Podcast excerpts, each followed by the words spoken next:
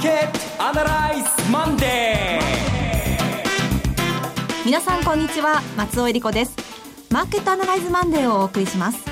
パーソナリティは金融ストラテジストの岡崎良介さん、はい、土曜日日曜日大阪セミナー終わって帰ってきました。岡崎です。よろしくお願いします。そして株式アナリストの鈴木一之さんです。おはようございます。鈴木一之です。どうぞよろしくお願いします。そしてラジオ日経の鎌田伸一記者です。鎌田です。よろしくお願いしますこの番組はテレビ放送局の BS1212 で毎週土曜昼の1時から放送中のマーケットアナライズプラスのラジオ版です。海外マーケット東京株式市場の最新情報はもちろんのことテレビ放送では聞けない話など耳寄り情報満載でお届けします。さて岡崎さんは先ほどね東京に戻られたばかりということでしたけれども、はい、週末は大阪でセミナー2つあ特にあの日曜日アナライズのセミナー、えー、阪急梅田。これ大阪の人関西の人しか響きが伝わらないと思うんですけど あそこでセミナーができたっていうのは本当に本望です私はもう。いやでもすごい会場でしたね、うん。梅田のあの阪急百貨店の9階にある。9階ですよ。これ大きな大女優さんがなんかお話しするようなそんな。催し物会場だったところですからね。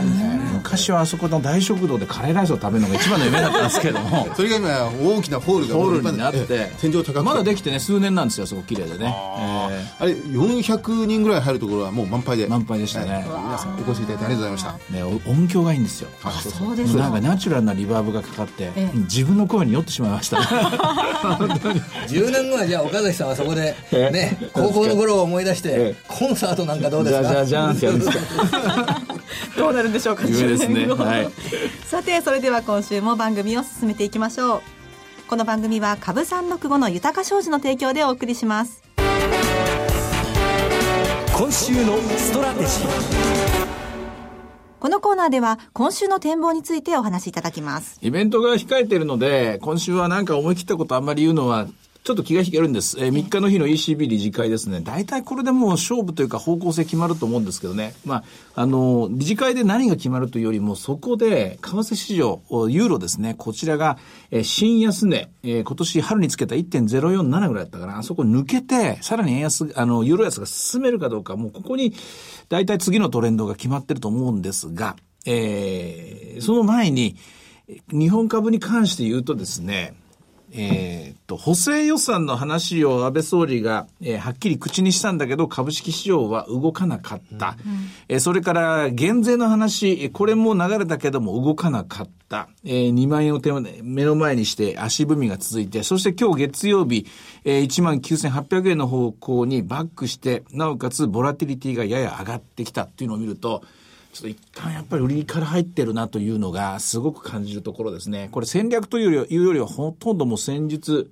えー、センチメントって言いますかね。感覚的にはそんなふうにまあ見て取れます。うんこれ、ま、株の方がなかなか上がりにくいっていうような、うん、あの、今日あたりを見た考え方によると、そうすると ECB 理事会の後の動きとして、えー、いわゆるドル買いユーロ売り。これ基本の形なんですよね。えー、これ突き抜けちゃえばね、突き抜けちゃえばアメリカ、ここ簡単には利上げ、利上げ、利上げってできないですから、どんどんどんどんドル高加速していきますから、えー、簡単に言うとお、景気がいいのになかなか利上げができないという実質金融緩和継続という中で、で、今年、あるいは去年のマーケットが来年も続くぞという、そういうシグナルになってくると思うんですね。えー、しかし、腹先につけた1.047あたりかな、あそこが、やっぱぱりピークになって、ね、株も、ダックスもアメリカ、ドイツ株もあそこピークですし、それからドイツ、ヨーロッパの金利も全部あそこボトムですから、やっぱあそこ超えるの無理なのかなということになると、そうするとドル高が一服、これ以上は進まないぞ。で、アメリカの利上げのフリーハンド、利上げはしやすくなる。もしも景気がさらに加速して、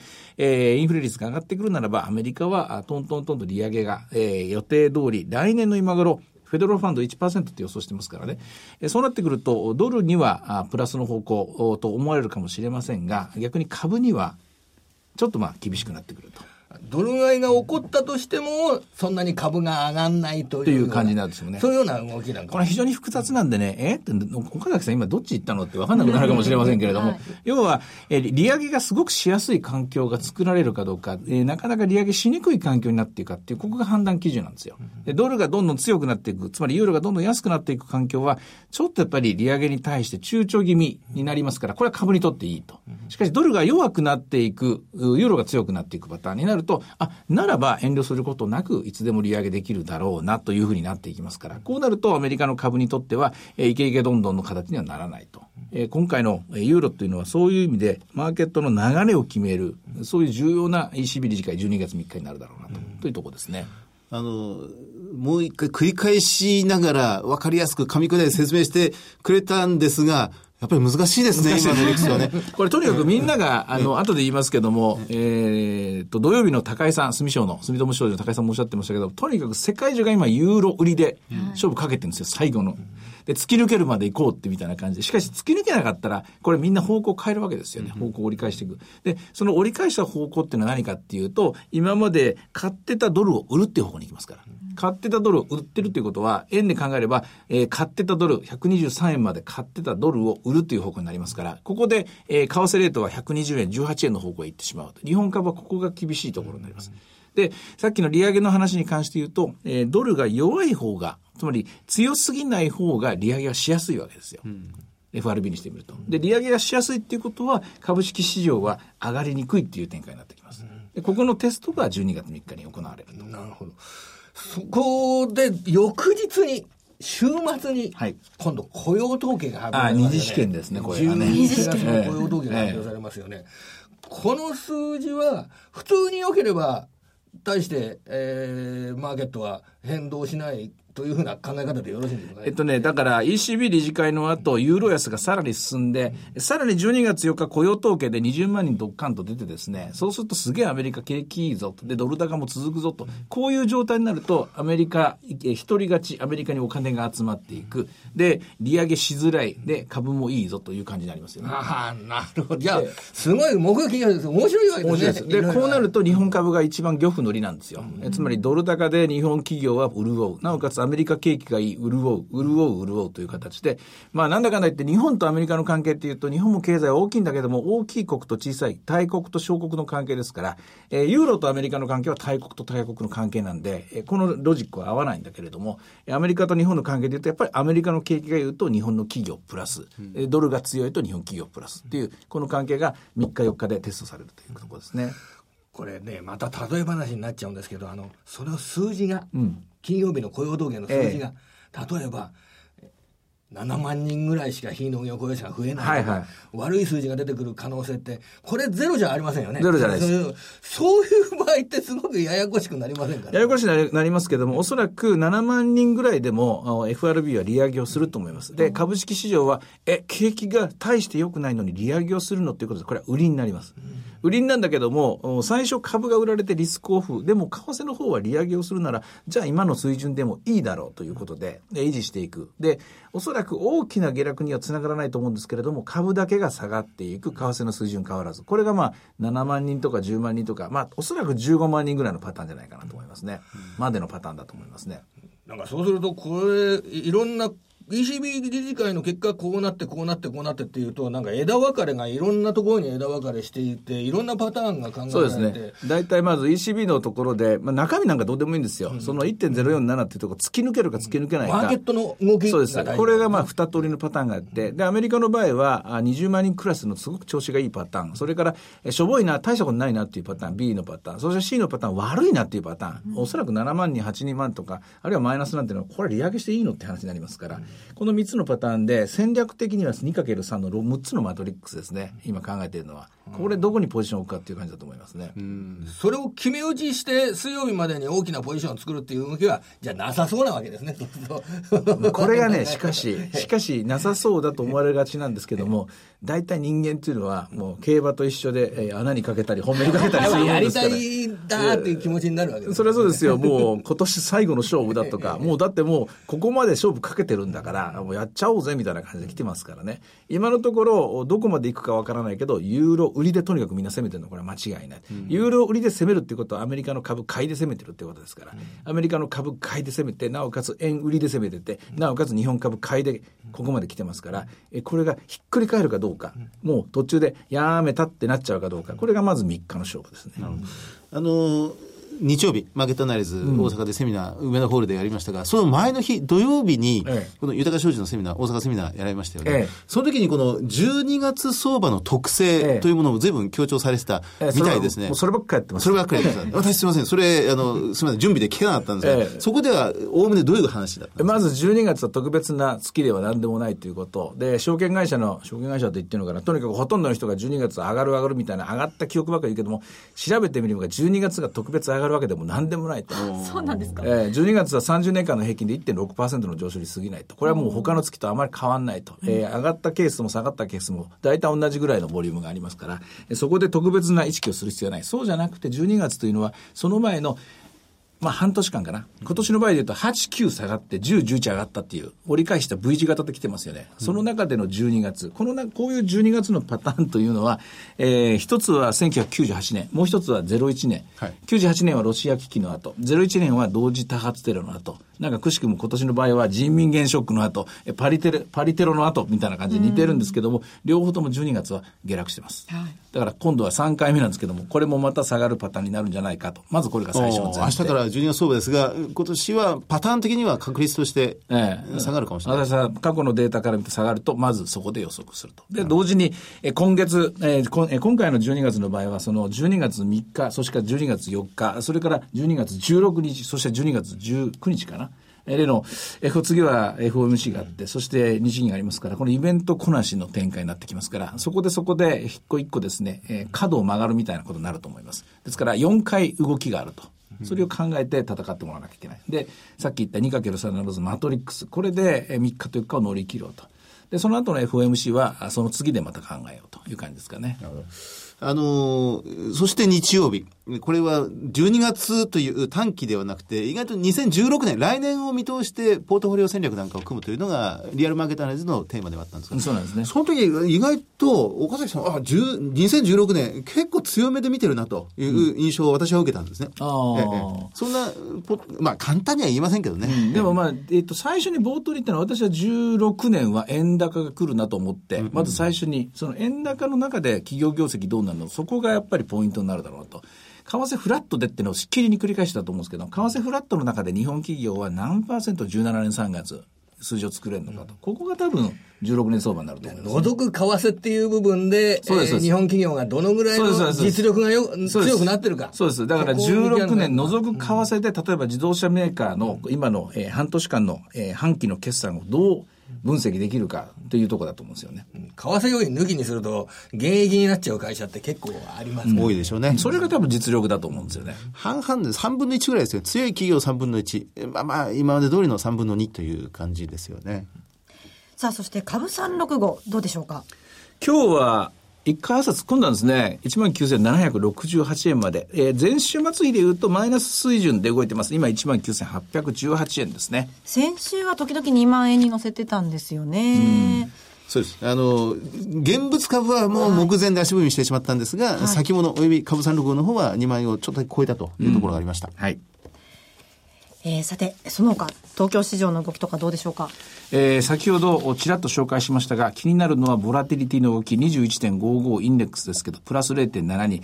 えー番組の中でも、テレビ番組の中でも何回か紹介しましたけども、ボラティリティの低下が生み出したあ株式に先物等の買い戻しがここまでの、えー戻りの、戻り相場の原動力だったんですけど、逆にボラティリティが上がってくると、もう一回売り戻される。それと、そのリズムに入る可能性があるので、これは要注意です。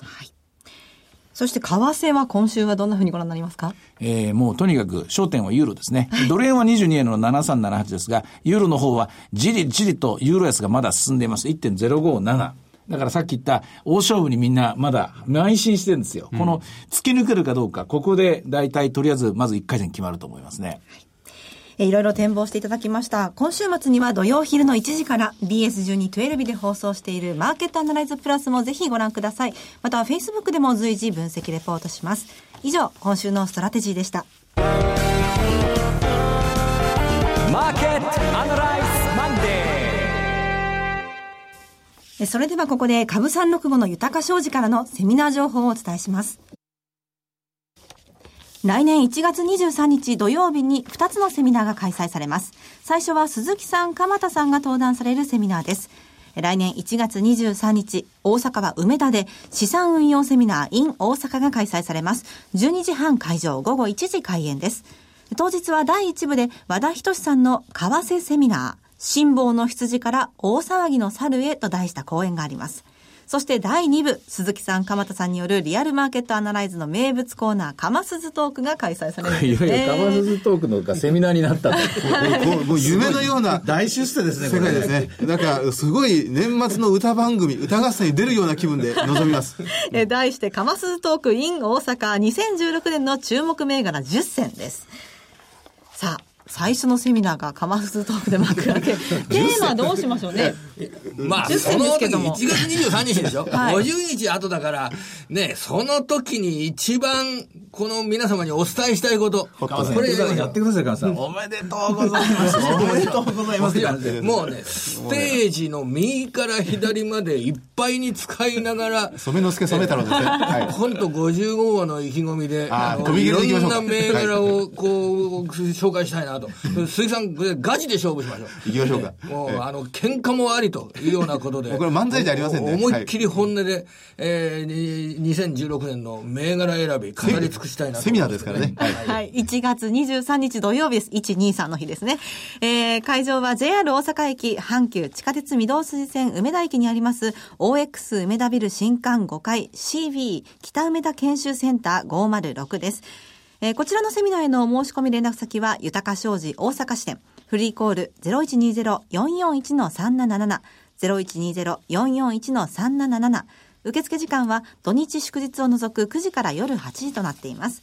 そして同じ1月23日土曜日に岡崎さんが登壇するセミナーもあるんですね。えーこちらは新年1回目、埼玉は大宮でございます。豊か商事資産運用セミナー in 大宮が開催されます。12時半会場午後1時開演です。第1部は若林 FX アソシエイツ代表取締役河合美智子さんによるご講演。そして第2部では岡崎さんが株式をテーマに講演します。最後には岡崎さんと東京金融取引所営業営業担当者による特別セッション。クリック株365の概要と特徴、高金利通貨トルコリラの魅力についてがございます。岡崎さん、この新年1回目、どんなお話されますか？もう多分動いてるでしょうね。特にこの時は若林さんもお見になってますから、為替については大体報告感出てるんじゃないかと思います。見通しとしてですね。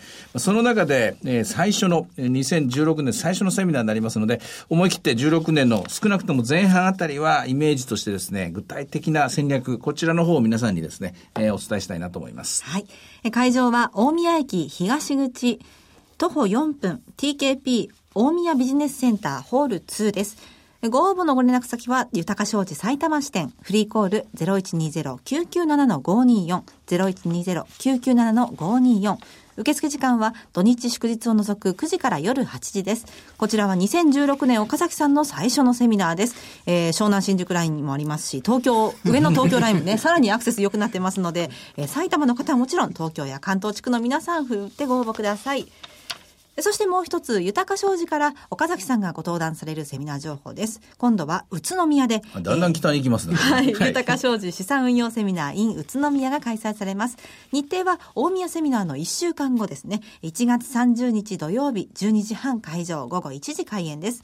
第1部では岡崎さんが株式をテーマにご講演されて、えー第2部では遠蔵こと田代岳さんによる為替セミナーが開催されます。え会場は JR 宇都宮駅西口目の前にあります地産ホテル宇都宮富士です。ご応募のご連絡先は、豊か商事宇都宮支店。フリーコール0120-997-365、0120-997-365。受付時間は土日祝日を除く9時から夜8時です。え株式と為替の話両方が聞けるセミナーとなっていますので、えー宇都宮、栃木にお住まいの方もちろん、北関東にお住まいの皆さんもふるってご応募ください。以上、株365の豊商事からセミナー情報でした。え続きまして、毎週土曜日午後1時から放映中の BS1212 日マーケットアナライズプラスから本日締め切りのセミナー情報です。え今日締め切りはい。急いでください皆さんこちらはですね、滋賀県での初開催になります。題しまして、リアルマーケットアナライズ2015 Brand New Experience in あ、 Extra、in 滋賀ですね。えー12月13日日曜日、滋賀県は大津。大津プリンスホテルでの開催になります。BS1212 のマーケットアナライズプラスのホームページよりご応募ください。え今回のセミナーは、滋賀銀行の滋賀銀セミナーにお邪魔する形で、えー午前中での開催となっていますが、ちょっといつもよりセミナーの時間短いんですが、はいえーその分凝縮してお送りする予定となっています。お二人ともどんなセミナーにしましょうか？ここは、あの、投資信託もメインなんですが、私からはもうもちろん個別の銘柄なんですけど、やっぱりポートフォリオということになるでしょうか？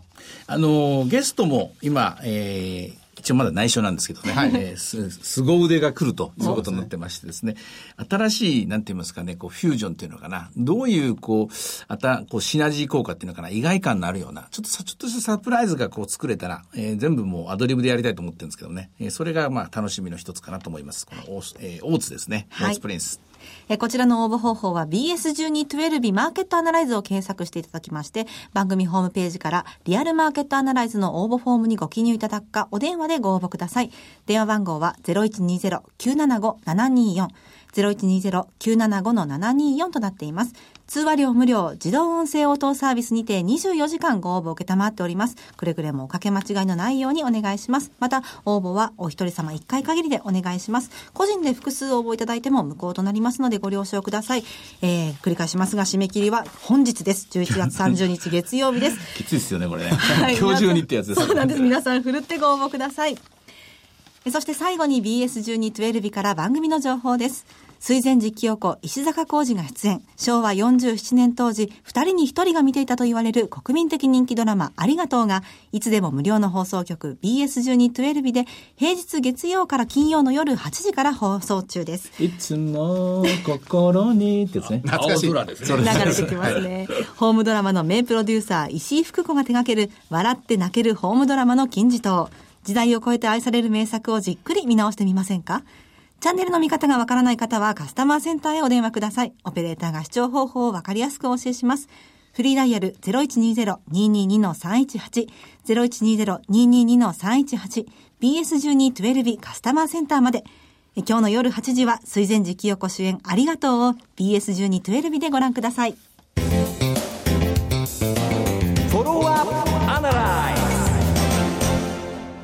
えーこのコーナーでは先週放送の BS1212 マーケットアナライズプラスについて振り返ります。